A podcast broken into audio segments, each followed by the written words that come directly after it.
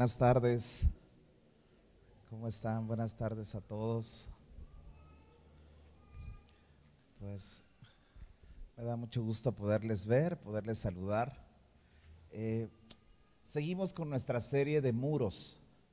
Eh, creo que creo que ya estamos a punto de acabar la serie, pero creo que hay un mensaje de parte de Dios. Dios había hablado a mi, a mi vida eh, para compartir algo. Eh, pero bueno, quiero, quiero hablar de, de, las casas, de los muros, de las familias. Como toda familia tiene temporadas buenas, temporadas malas, pero toda familia tiene que aprender a vivir las temporadas que Dios le da, que Dios le pone. Y creo que cada temporada se tiene que aprender a disfrutar. Eh, no sé si tú has eh, no sé, si en la casa de tus padres te tocó ver cuando pavimentaron la calle, cuando pusieron el alumbrado, cuando... Y, ya después tú regresas a esas colonias y tú regresas a, las casas donde tú naciste o, recuerdas la casa de un familiar y tú dices, está igualita, no ha cambiado nada, la calle, las, todas las casas, y, pero también pasas y dices, no se parece en nada a lo que era antes. Y creo que toda casa, en lo natural, sufre cambios, hay unas que permanecen iguales, otras sufren cambios, pero también hay casas en lo espiritual que tienen que aprender a sufrir cambios y otras volverse inamovibles, volverse casas realmente fuertes. Creo que todos hemos aprendido cosas en la vida, pero creo que Dios nos va a seguir procesando y nos tiene que seguir procesando a cada uno de nosotros hasta que forme algo en nosotros. Y creo que cuando Dios logra formar algo en nosotros, entonces creo que se ha avanzado en el proceso y ha valido eh, la pena el proceso en cada uno de nosotros. Quiero iniciar con Filipenses capítulo 4, verso 11. Si me puedes acompañar ahí a Filipenses. Está hablando el apóstol Pablo. El contexto es de una iglesia que había dejado de apoyar, pero realmente vuelve a apoyar. Y, y Pablo dice esto en Filipenses 4:11. Dice, no lo digo porque tenga escasez, pues he aprendido a contentarme. Cualquiera que sea mi situación, sé vivir humildemente y sé tener abundancia. En todo y por todo estoy enseñado, así para estar saciado como para tener hambre, así como para tener abundancia como para padecer necesidad. Todo lo puedo en Cristo que me fortalece. Y, es increíble cómo Pablo expresa, me encantan estas palabras de Pablo, me encanta pensar que, todos nosotros podemos aprender a tener y a no tener. No sé cuántas personas aquí estén ya hayan aprendido o hayan sido enseñadas a tener abundancia como tener escasez. Y creo que cuando todo está abundante, cuando todo es bonito, cuando todo es bueno, pues es fácil, pero cuando se empieza a complicar la cosa, cuando empieza a haber escasez, ahí es cuando sale el verdadero, lo verdadero, ¿sí? Quiero poner un ejemplo que me muero por ponerlo, pero en estas en semanas atrás, no me recuerdo si fue una o dos semanas, que tuve la oportunidad de estar en la boda de, de, de Patty y de Steven. Y estábamos en la boda y ya llega la parte donde están los votos y en eso eh, Patty le dice a Steven, prometo despertarme todos los días y darte los buenos días. Y, cuando estaba diciendo así, todos los que ya tenemos muchos años de casados le decíamos, todos ahí empezó un... Y ella, te prometo amar. Y, y ya nosotros... O sea, los que ya tenemos 5, 10 años de casados, 20, ya volteamos a ver decimos, ay, cosita. Ahorita ya en estas alturas de, la batalla, ya que, no mates a la pareja que tienes junto y no le tires un cuchillo en el ojo, es amor, es bastante amor. Pero cuando está diciendo, wow, creo que es la iglesia tradicional la que, la que creo que en los votos le dice, este, en la salud, en la enfermedad, en la pobreza, en la riqueza, y, le dice todo eso y es así, ah. Pero ¿saben qué? Creo que no viene en la Biblia, hasta donde yo sé no viene, pero creo que la vida cristiana sí se identifica o radica mucho en la parte donde cuando hay abundancia y cuando hay escasez, tenemos que aprender a amar a Dios. Más adelante, eh, por eso Pablo dice, pues he aprendido, sé vivir en abundancia, sé vivir en humildad, en todo he sido enseñado, he padecido hambre, he, estado saciado, pero realmente estoy formado en todo eso, he aprendido. Y qué importancia aprender a vivir en todas las etapas, cuando hay, cuando no hay, cuando todo está bien, cuando no todo está bien, mantenerse con Cristo en una firmeza. Después en, en, Efesios capítulo 6, verso 13, dice, por tanto, tomemos la armadura de Dios para que podamos resistir el día malo y habiendo acabado todo, estemos firmes. Y, una vez más se expresa acerca de que viene un día malo, hay temporadas no buenas, hay temporadas malas, y, y, tú y yo necesitamos entender esta parte. Mientras más rápido lo entendamos, más firmes vamos a estar cuando una adversidad venga a nuestras vidas. Cuando la adversidad de nuestras vidas esté y al final de todo podamos permanecer firmes. Porque regularmente mucha gente no permanece firme después de un proceso difícil y fuerte en su vida. Y realmente eso es lo que te quiero hablar, acerca de permanecer firmes en la abundancia y en la adversidad. En Génesis capítulo 41 es la historia de José, al que le llamaron el soñador. La historia de José es muy larga, es muy padre, es una, yo te aconsejo leerla, viene en, todo el libro de Génesis, pero toda la historia de, de José es que él empieza cuando un día yo creo que Dios le habló al papá de José y le dijo que él iba a reinar, él iba a gobernar. Entonces se le hizo muy fácil al papá de José hacerle un manto de colores, una túnica de colores a su hijo.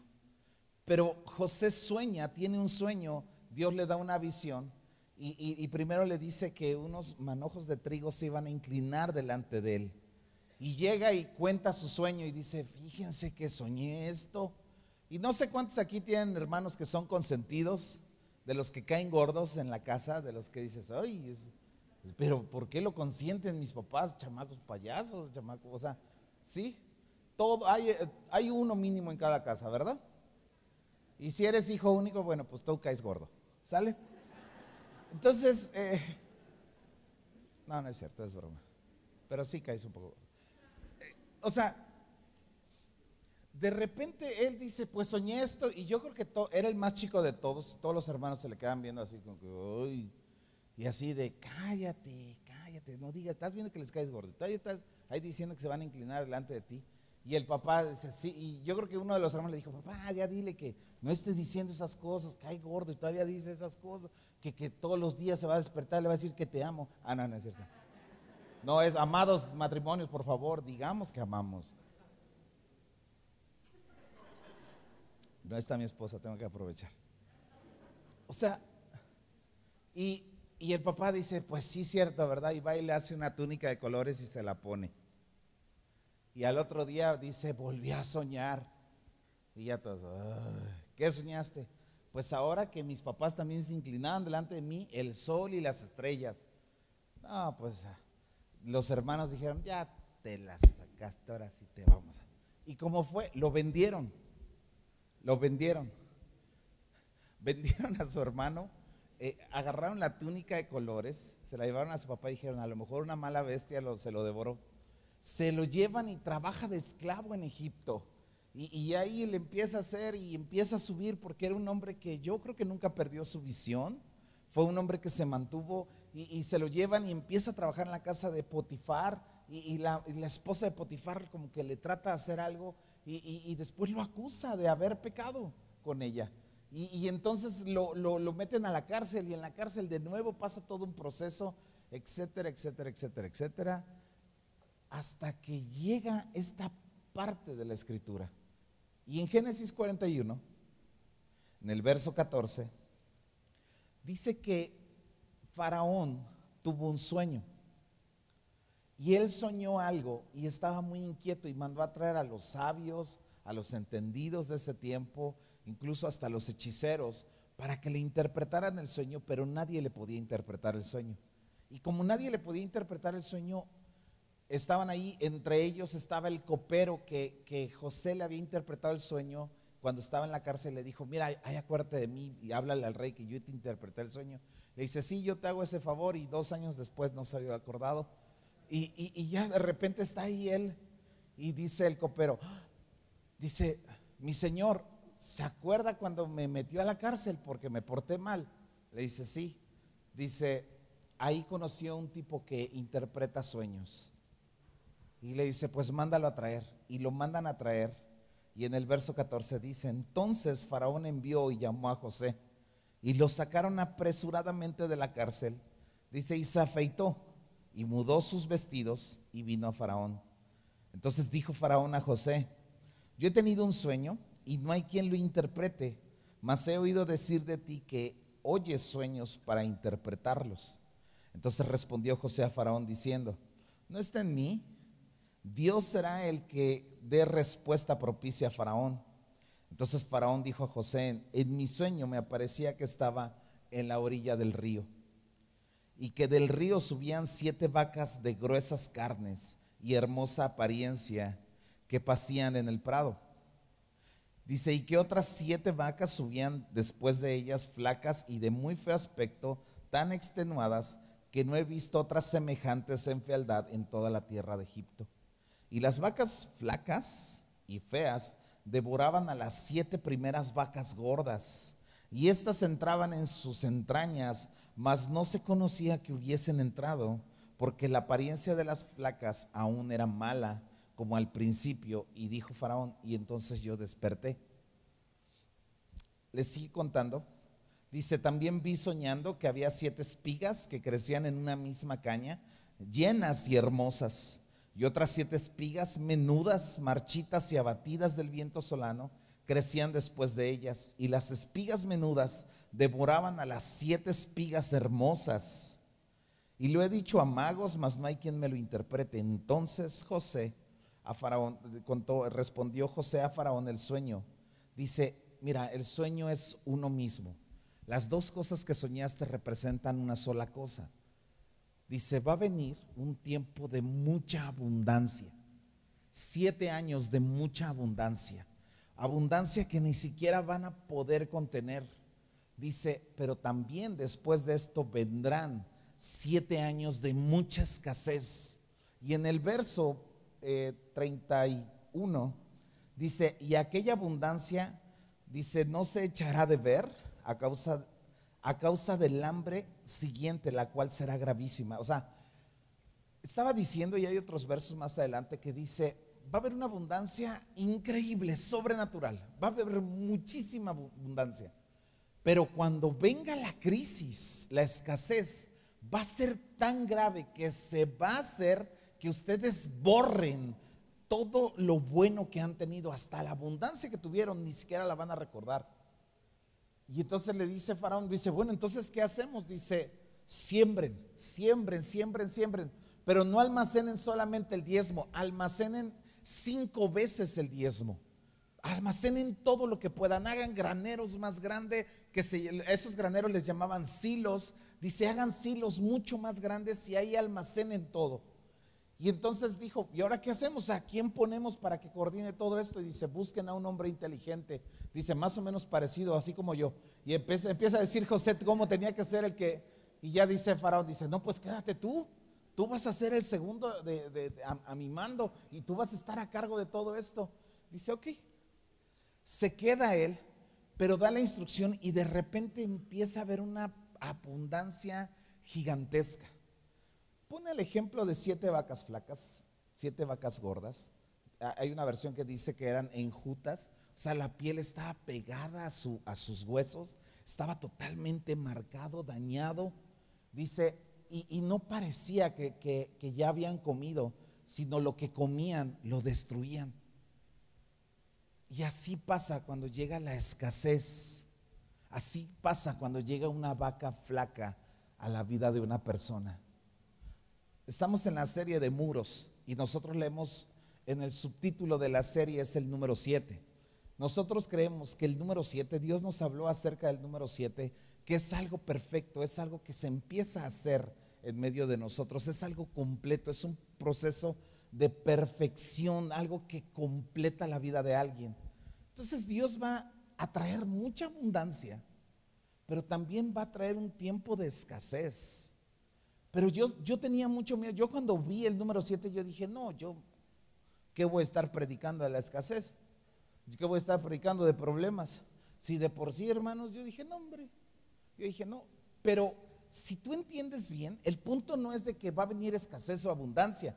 Porque a lo mejor podría yo ponerme raro y decir, vienen siete años de abundancia. ¿Quién dice amén? ¿Me entiendes? Y no va a faltar alguien que diga amén, ¿no? Ok, está bien. Pero el punto no es ese, el punto es de la sabiduría que hay que tener para administrar los dos tiempos. Los dos tiempos, tanto de abundancia como de escasez, no son malos. Lo malo es no estar preparado para la abundancia. ¿Sí? Todos los que estamos aquí, escucha esto, todos los que estamos aquí hemos tenido una abundancia y no la hemos podido apreciar. Pero cuando viene un proceso en nuestra vida para hacernos completos, cuando viene la escasez y pasamos la escasez y volvemos a la abundancia, entonces ya se disfruta la abundancia. Eres una persona que puede disfrutar la abundancia, porque una persona sin ser procesada no puede disfrutar ninguna temporada de su vida. Desde jóvenes nos quejamos. Estamos a punto de casarnos, no tenemos con quién casarnos, nos quejamos. Nos casamos, seguimos casados y nos seguimos, somos viejos y nos seguimos quejando de lo que escogimos cuando nos casamos, ¿no es cierto? O sea, vivimos en una queja constante, llámese por finanzas, llámese por salud, llámese de lo que sea cuando no estamos procesados. Y hoy quiero hablarte acerca de las vacas flacas como un motivo preventivo en nuestras vidas para que tú y yo no nos equivoquemos. Como un motivo, una prédica preventiva de no permitir que las vacas flacas se coman a las vacas gordas. Y la primera vaca flaca de la que te quiero hablar es la duda, que viene en contra de nuestra fe. ¿Sí? La primera vaca flaca, la primera vaca gorda es la fe. La vaca flaca es la duda. Jesús dijo, ¿hallaré fe cuando vuelva a la tierra? ¿Encontraré fe cuando eso suceda, eso pase? Cuando yo regrese. Y la pregunta siempre va a ser, ¿por qué Jesús dijo si va a encontrar fe? Ah, porque en los últimos tiempos lo que más va a ser atacado es nuestra fe lo que más va a ser golpeado es nuestra manera en que nosotros creemos en Dios. Imagínate esto. Va Jesús en una barca con sus discípulos y dice que los vientos pegaban en la barca y casi se, dice, casi se anegaba, casi se volteaba, casi se rompía. Y llegan los discípulos y le dicen, oye, pero, oye, ¿no te preocupa que nos muramos aquí a medio mar y tú durmiendo? Y él se levanta así como que, ¿por qué se preocupa? ¿No? O sea, ¿Por qué tienen esta preocupación tan grande? ¿Por qué de repente viene una duda tan fuerte a sus vidas? Como si Dios nos hubiese abandonado o como si Dios nos hubiese dejado a nosotros en algún momento. Hay momentos de mucha fe, hay momentos donde tenemos fe para todo y somos imparables en nuestra fe. Pero llega un momento de crisis donde empezamos a dudar y nuestra fe es probada. En otra ocasión, Pedro está también en la barca, está pasando un montón de cosas. Jesús viene caminando sobre las aguas y le dice, pues si eres tú, déjame ir a ti. Le dice, pues ven. Y va y de repente se empieza a hundir después de haber caminado. Le dice, ¿por qué dudaste? ¿Por qué dudaste, Pedro? ¿Por qué hay duda en tu corazón? ¿Por qué dudaste? Ya me estabas mirando, ya estabas caminando y ahora te empiezas a hundir. Creo que todos vamos a ser tentados a dudar pero si nosotros no aprendemos a poder tener paz en medio de una tormenta, nunca vamos a tener autoridad sobre las tormentas de la vida. La autoridad viene cuando cruzamos esas tormentas en paz. ¿Sí? No puede ser que cualquier problema en nuestra infancia nos preocupó y nos volvió locos. un problema en nuestra juventud, un problema en nuestra madurez, en nuestra ancianos, jóvenes, niños, tenemos la misma manera de tomar las tormentas. Yo he visto gente mayor, muy grande, asustados y, temerosos por ciertas situaciones donde decimos, ¿por qué el miedo está dominando tu vida? ¿Por qué el miedo está dominando todo tu ser? ¿Por qué el miedo está destruyendo? O sea, ¿en qué parte de tu vida no pudiste pasar un proceso de enfrentar este temor? O sea, en serio, llega un momento donde no vamos a enfrentar nuestros temores, no vamos a enfrentar la vida. Y es lo mismo que Jesús decía, ¿por qué no tienen fe? O sea, eh, para unas cosas sí tienes fe y después ya no tienes fe. Es como si la vaca flaca se estuviera comiendo a la gorda. ¿Sí? no sé si me estoy explicando con lo que estoy diciendo, pero imagínate los discípulos, Jesús multiplicó el pan y los peces primero delante de cinco mil personas, luego delante de tres mil personas, que se cree que eran muchas personas más. En una sobraron 12 cestas de pan, en otra sobraron siete cestas de pan. Y al otro día, después de hacer ese milagro, ellos tenían preocupación por el alimento, después de ver una multiplicación. Y yo no sé si a ti te ha pasado un milagro de parte de Dios en tu vida, pero cuando pasan esos milagros de parte de Dios en tu vida, ¿qué has hecho? Al otro día vuelves a dudar y es como si todos los días Dios se tuviera que revelar a ti, así como que, tarán, estoy aquí de nuevo. Y ya el otro día, ay, de nuevo, de nuevo, tengo miedo. Tarán, otro milagro. Ya, ya te convenciste que soy Dios. No, oh, ok. ¡Tarán! Y dice Dios, ¿realmente voy a encontrar fe cuando vuelva a tu vida? Cuando te vuelva a visitar en otra temporada? ¿O tengo que volver a empezar el proceso contigo?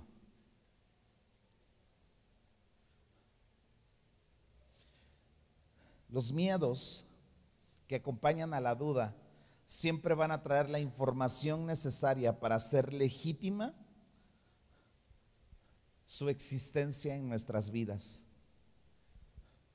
Por eso mucha información hace que nosotros escondamos nuestros miedos. ¿Qué pasó en la pandemia?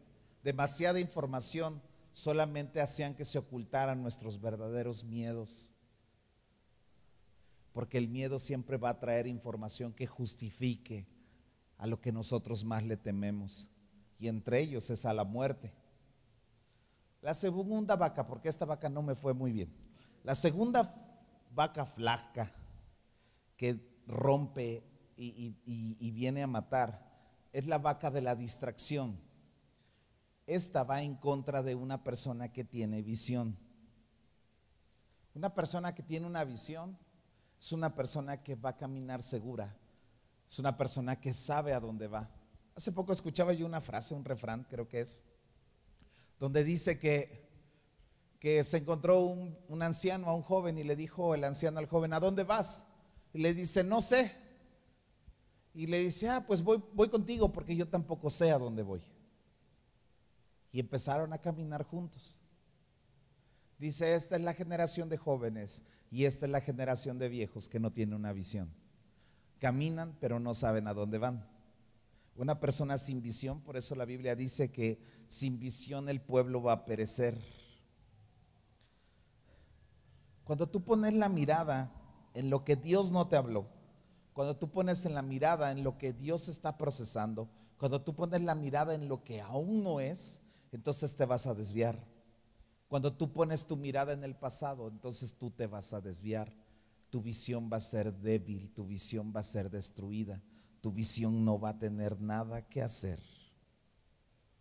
Amados, cuando dice la palabra de Dios que cuando nosotros tomemos el arado no tenemos que voltear para atrás, porque si volteamos para atrás, entonces nos vamos a desviar.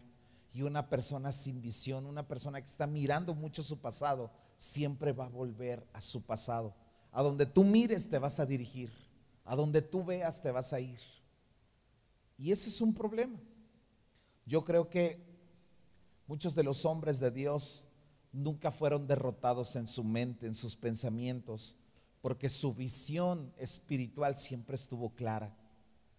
Escucha esto, por favor, y esto te lo tienes que quedar muy guardado en tu corazón. muy guardado. Si tu visión en tu vida no es espiritual, no está acompañada de algo espiritual y solamente está acompañado de motivación, de buenos deseos, de palabras positivas, cosas naturales, tú no tienes visión, tú tienes una ilusión de llegar a ser lo que no ha sido procesado aquí adentro. Yo siempre que oigo cursos motivacionales y cursos, digo, esa es una ilusión de querer ser sin ser procesado. Y Dios no trabaja así. Dios trabaja con los procesos del alma. Por eso toda visión tiene que ser espiritual. Por eso José fue un hombre que estuvo que estuvo mirando siempre lo que Dios le había hablado. Yo imagino que los sueños que él tuvo le quedaron se, le quedaron pegados y yo creo que de repente cuando él estaba solo, cuando pasó por un montón de procesos, él se quedó así de, pero yo vi esto, pero a mí Dios me habló esto, a mí Dios no me engaña, porque crees si tienes una visión. Nadie, escucha esto, nadie puede tener pensamientos de derrota y vivir en victoria. Nadie puede tener pensamientos siempre de vacas flacas y vivir en vacas gordas. Es imposible. Porque lo que tú pienses en eso te vas a convertir. En eso te vas a convertir. Y obviamente este es un juego de palabras porque los positivistas eso dicen. Piensa y lo vas a traer, piensa esto y, va a pasar, declara positivo y... Pero cuando tú piensas en el mal, el temor pone lazo, como la fe te enlaza a lo espiritual. Y tú depende de qué te enlaces si a lo espiritual. Por eso tu visión no puede ser terrenal. Por eso tu visión no puede ser así de que aquí escribe que quieres ser exitoso así. Sí merezco la abundancia, sí merezco la abundancia, sí merezco la abundancia. No, no, no. Una visión espiritual en tu vida. Algo que se desarrolle espiritual que solamente un milagro sobrenatural te pueda hacer alcanzarlo. Y cuando esté eso, entonces ten por seguro que viene de parte de Dios. La tercera vaca flaca es la que viene en contra de nuestro, nuestro propósito, que es la desesperanza. La escasez hace que se borren los tiempos buenos. ¿Sí? Es como en un matrimonio. Cuando vienen los problemas, se hace que uno se olvide de los tiempos buenos en el matrimonio. Cuando viene la escasez, cuando vienen las situaciones, se hace uno que se olvide de la bondad de Dios. El propósito de la escasez es de que tú y yo olvidemos la bondad de Dios, la benevolencia de Dios sobre nuestras vidas, lo bueno que nos sucedió, lo bueno que Él ha derramado. Quiero que leamos, quiero hablarte acerca de, cómo un propósito en un hombre no se cumple hasta que Dios no haya trabajado en él. En el Salmo 105, verso 16, en la nueva traducción viviente, voy a leer dos versiones, la nueva traducción viviente y la y otra, que ya lo tiene mi equipo. Dice, escucha lo que le dice David. Dice, mandó hambre a la tierra de Canaán. Estamos en el Salmo 105 y cortó la provisión de alimentos. Luego envió a un hombre a Egipto delante de ellos, a José, quien fue vendido como esclavo. Les lastimaron los pies con grilletes y en el cuello le pusieron un collar de hierro hasta que llegó el momento de cumplir sus sueños. El Señor puso a prueba el carácter de José. Pero voy a poner la otra versión Escucha esto, ¿cómo dice?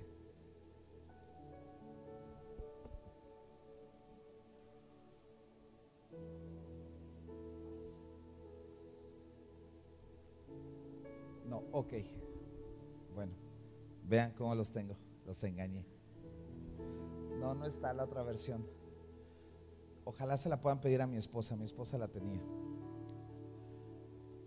En esta, en esta versión de la nueva traducción viviente dice acerca de José, cómo José fue procesado. Y una versión dice que era necesario que fuera procesado hasta que su alma fuera de hierro, hasta que su alma fuera fuerte, hasta que los problemas no lo doblaran, hasta que las circunstancias no pudieran con él, hasta que sus pasiones, sus, sus temores estuvieran tan formados como para que su propósito se cumpliera en su vida. Yo escuché esta frase hace un tiempo atrás, donde dice acerca de David, que la mayor victoria de David, escucha esto, no fue haber matado a Goliat, sino la mayor victoria de David fue que no mató a Saúl.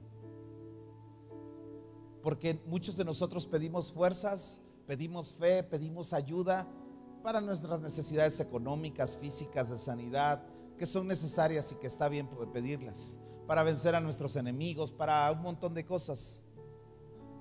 Pero ¿sabes cuál es la verdadera fortaleza? ¿Sabes por qué Dios nos procesa de a de veras? Para que cumplamos nuestro propósito, no para que venzamos a nuestros enemigos. Dios quería formar en José un hombre que iba a estar segundo al mando de toda una nación. Era como, era la nación en ese tiempo que dominaba el mundo. Y entonces Dios estaba diciendo, sí, sí tienes enemigos, sí, sí, sí tienes que perdonar a tus hermanos, sí, un montón de cosas. Sí, la esposa de Potifar, las injurias, sí, todo, pero te estoy formando para tu propósito.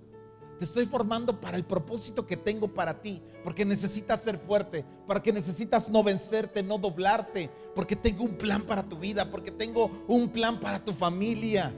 Y necesitamos hombres y mujeres que no se doblen ante su propósito, que no se vendan ante su propósito.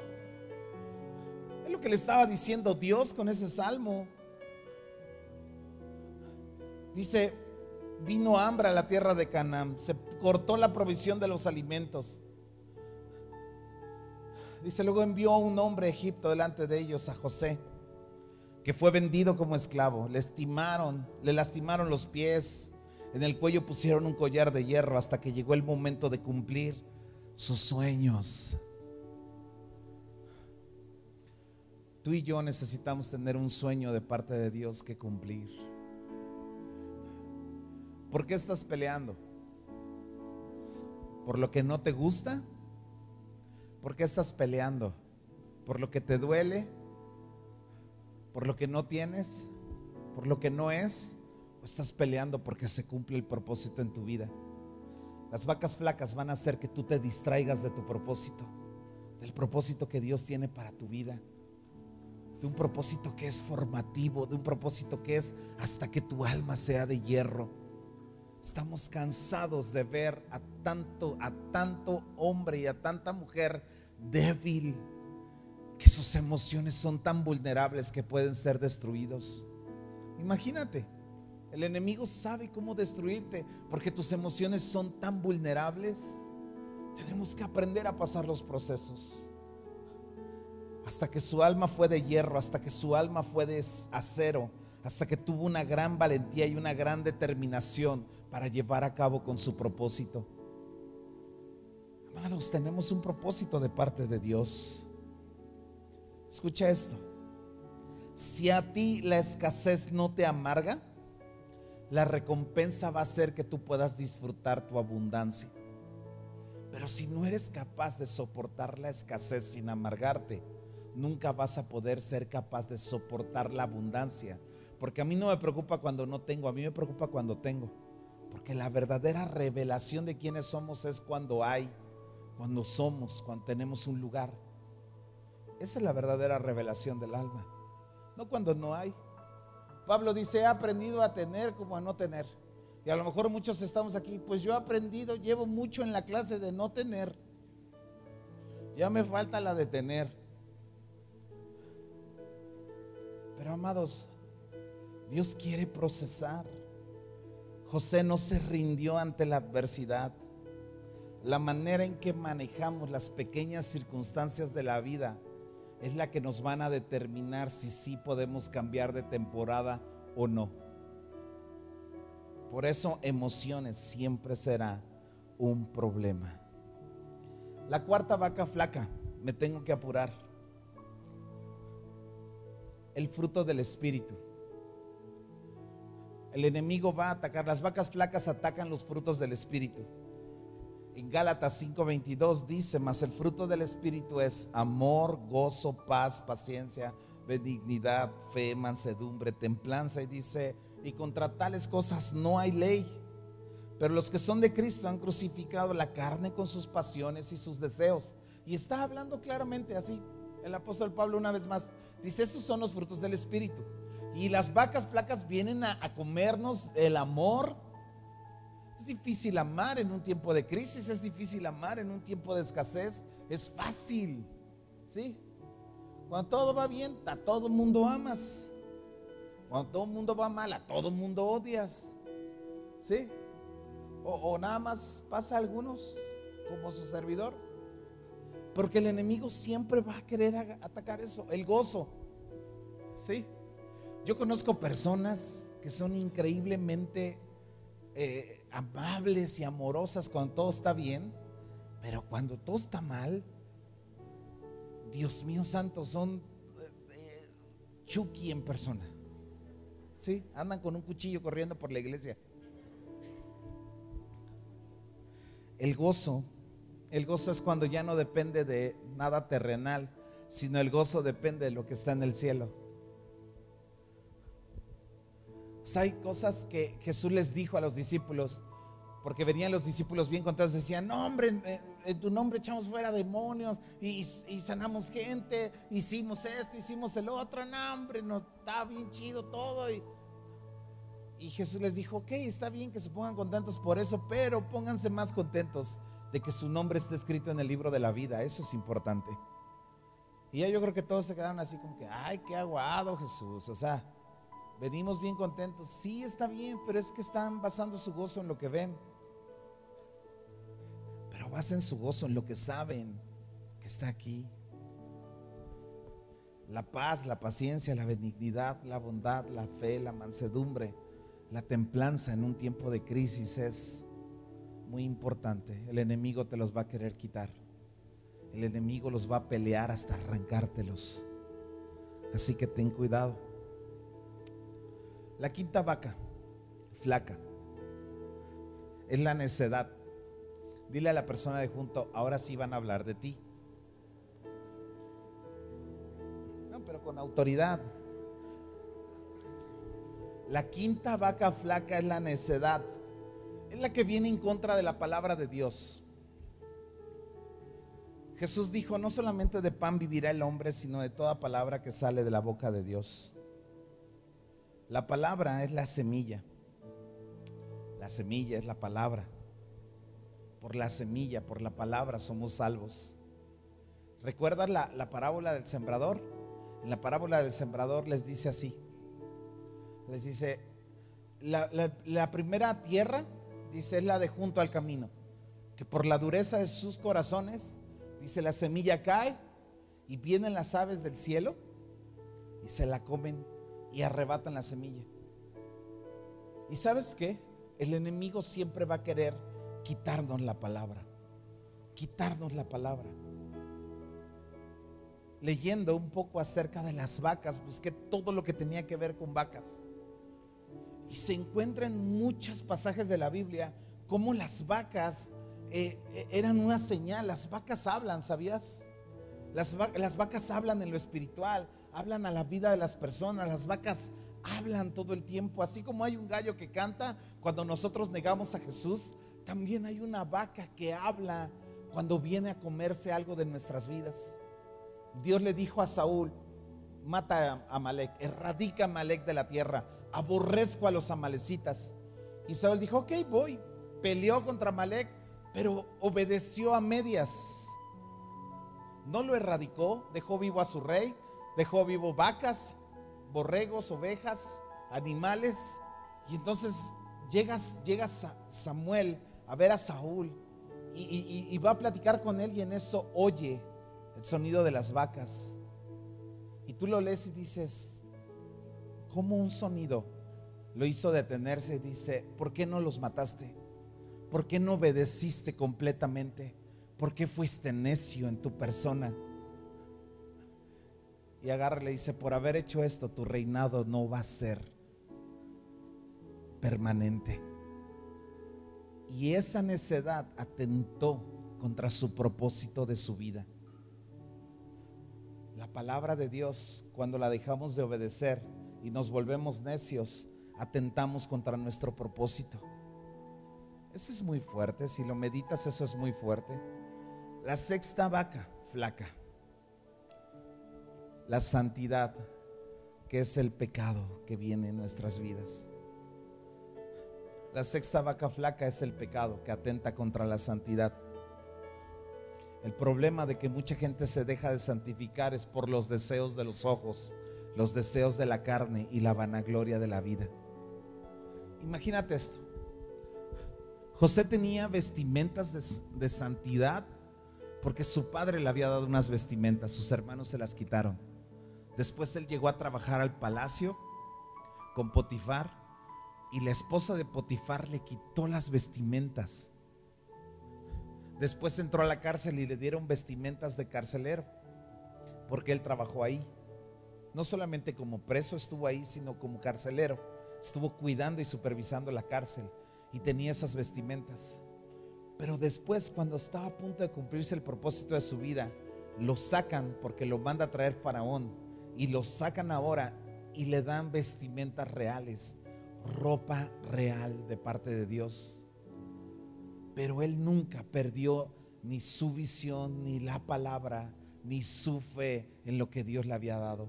Y cuando una persona guarda todos esos puntos, es una persona que se va a guardar en santidad. Porque es muy fácil empezar a pecar, empezar a hacer cosas, volver a los vicios, volver al pecado sexual, hacer un montón de cosas cuando tú no tienes esos puntos. Y el tiempo de abundancia se reduce a nada porque las vacas flacas devoran y no se van a detener. La vida de cada uno de nosotros es lastimada, es lacerada cuando nosotros dejamos de tener santidad en nuestras vidas. No hay nada peor para un hombre, para una mujer, que vivir en pecado, saber que uno está pecando en contra de Dios y aún así mantenerse en una necedad. Y voy con la séptima vaca flaca y la última es la unción. En segunda de Timoteo, capítulo 1, verso 6, está hablando el apóstol Pablo con su discípulo Timoteo y le está diciendo esto. Por lo cual te aconsejo que avives el fuego del don de Dios que está en ti por la imposición de mis manos. Y le dice esto, porque no nos ha dado Dios un espíritu de cobardía, sino de poder, de amor y de dominio propio. Por tanto, no te avergüences de dar testimonio de nuestro Señor ni de mí. O sea, está ahí, hablando Pablo y le dice, tienes que avivar el fuego que hay en ti. Tienes que avivar lo que Dios ha puesto en tu vida.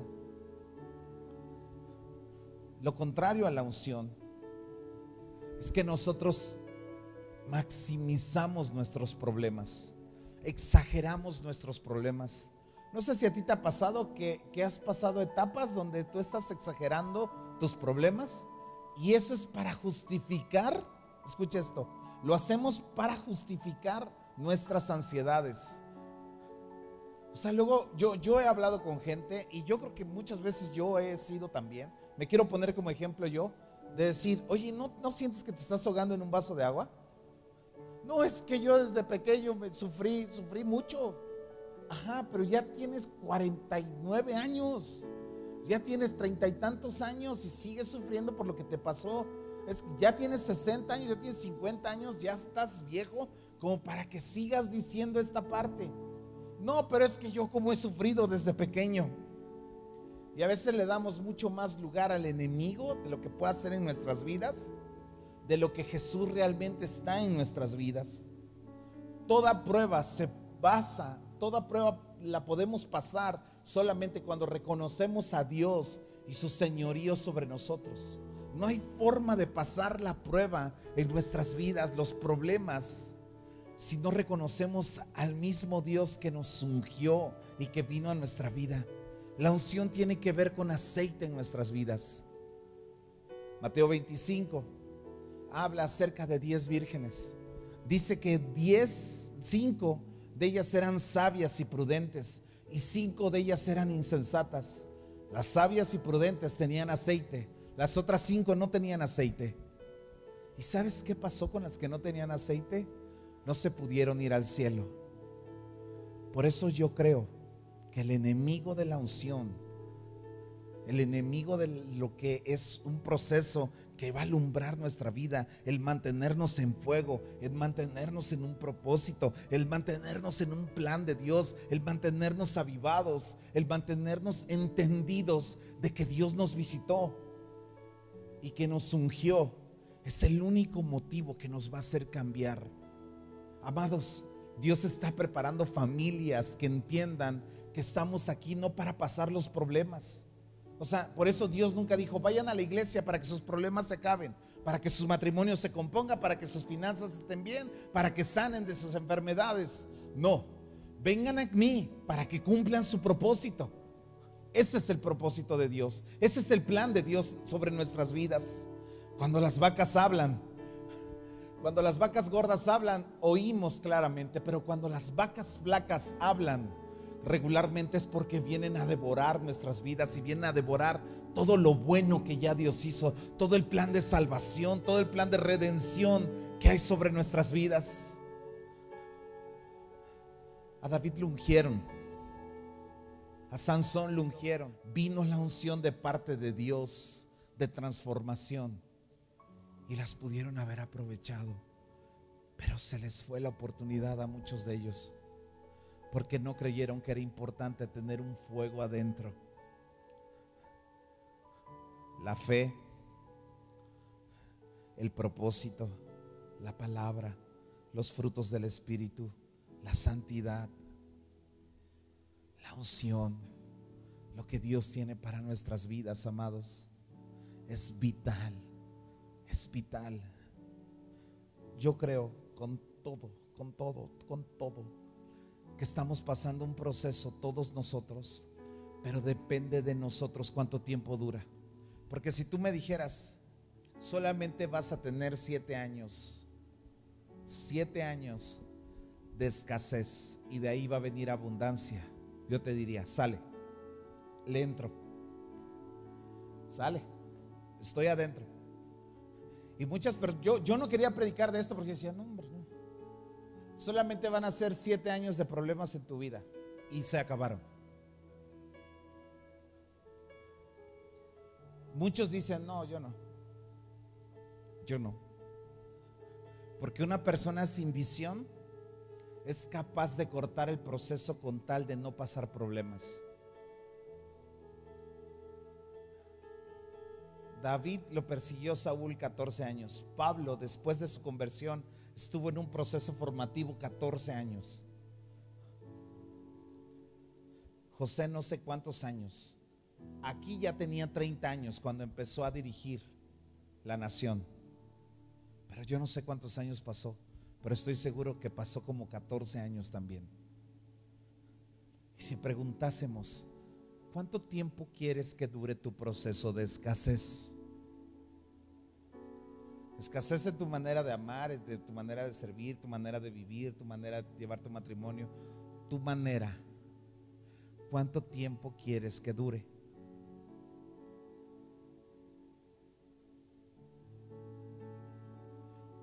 ¿Sí? ¿Estamos aquí? ¿O hace mucho calor? También hace calor, pero, pero sí estamos aquí. Amada iglesia, hasta que sea de hierro nuestro corazón, hasta que esté forjado. Y no tanto hierro que sea duro. Porque sabes que cuando necesites amor, tienes que ir a los hilos, a las bodegas y abrirlo y sacar ese amor. todavía tengo amor para dar. Todavía tengo fe para dar. Todavía tengo, sí. Todavía tengo un almacén aquí adentro. Pero la puerta no está endeble, la puerta está firme. La puerta ya no es emocional. ¿Sí? Ya no nos enamoramos como niñas de 14 años por el príncipe azul. No hay príncipe azul. Están pálidos o amarillos, pero azules no.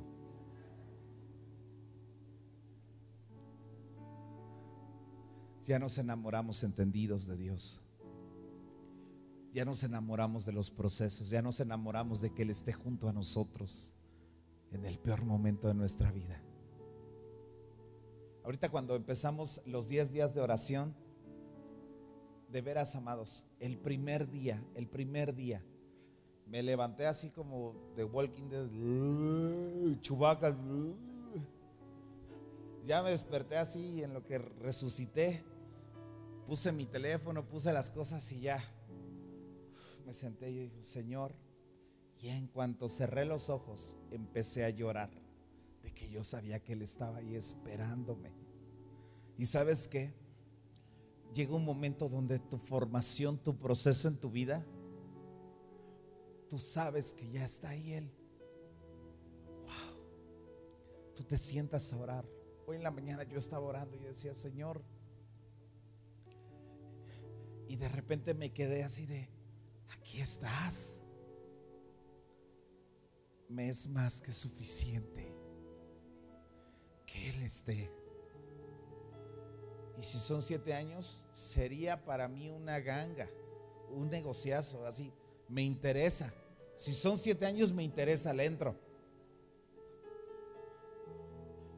Pero ojalá muchos pudiéramos decir, ¿cuánto tiempo, Señor? Hasta que no termines de formar algo en mí. ¿Por qué no cierras tus ojos, iglesia, ahí en tu lugar?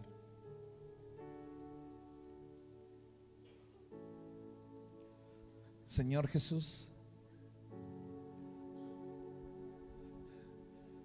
que guardemos el propósito, que guardemos el propósito de nuestras vidas, que guardemos el propósito de nuestras vidas, Señor.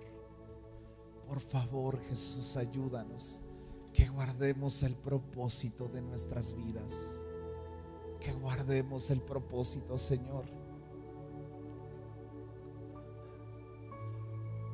Danos la sabiduría de José para administrar los tiempos, Dios.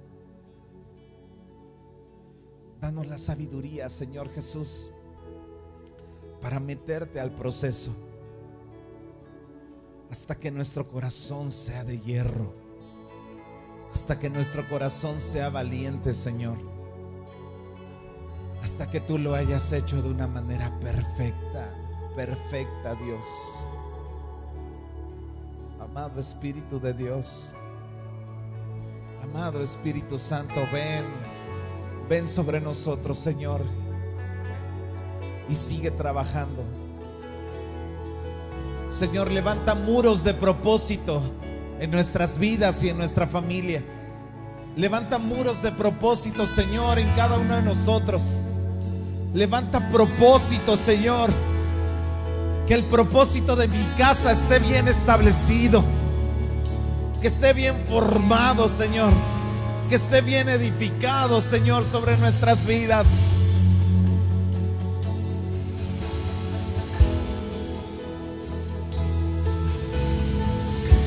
Amado Espíritu Santo, ven. Ven y háblanos, Señor. Ven y tócanos. Ven y transfórmanos, Señor Jesús. Lo que tú quieras hacer, hazlo con nosotros, Señor. No te detengas, Señor, no te detengas en nuestras vidas. Habrá alguien que pueda levantar sus manos ahí en su lugar y decirle, Señor, aquí estoy, Señor Jesús. No te detengas hasta que se cumpla tu propósito sobre mí. No te detengas, Señor Jesús. Oh, ven, amado Espíritu. Espíritu, ven, aquí estamos. Aquí estamos para ti.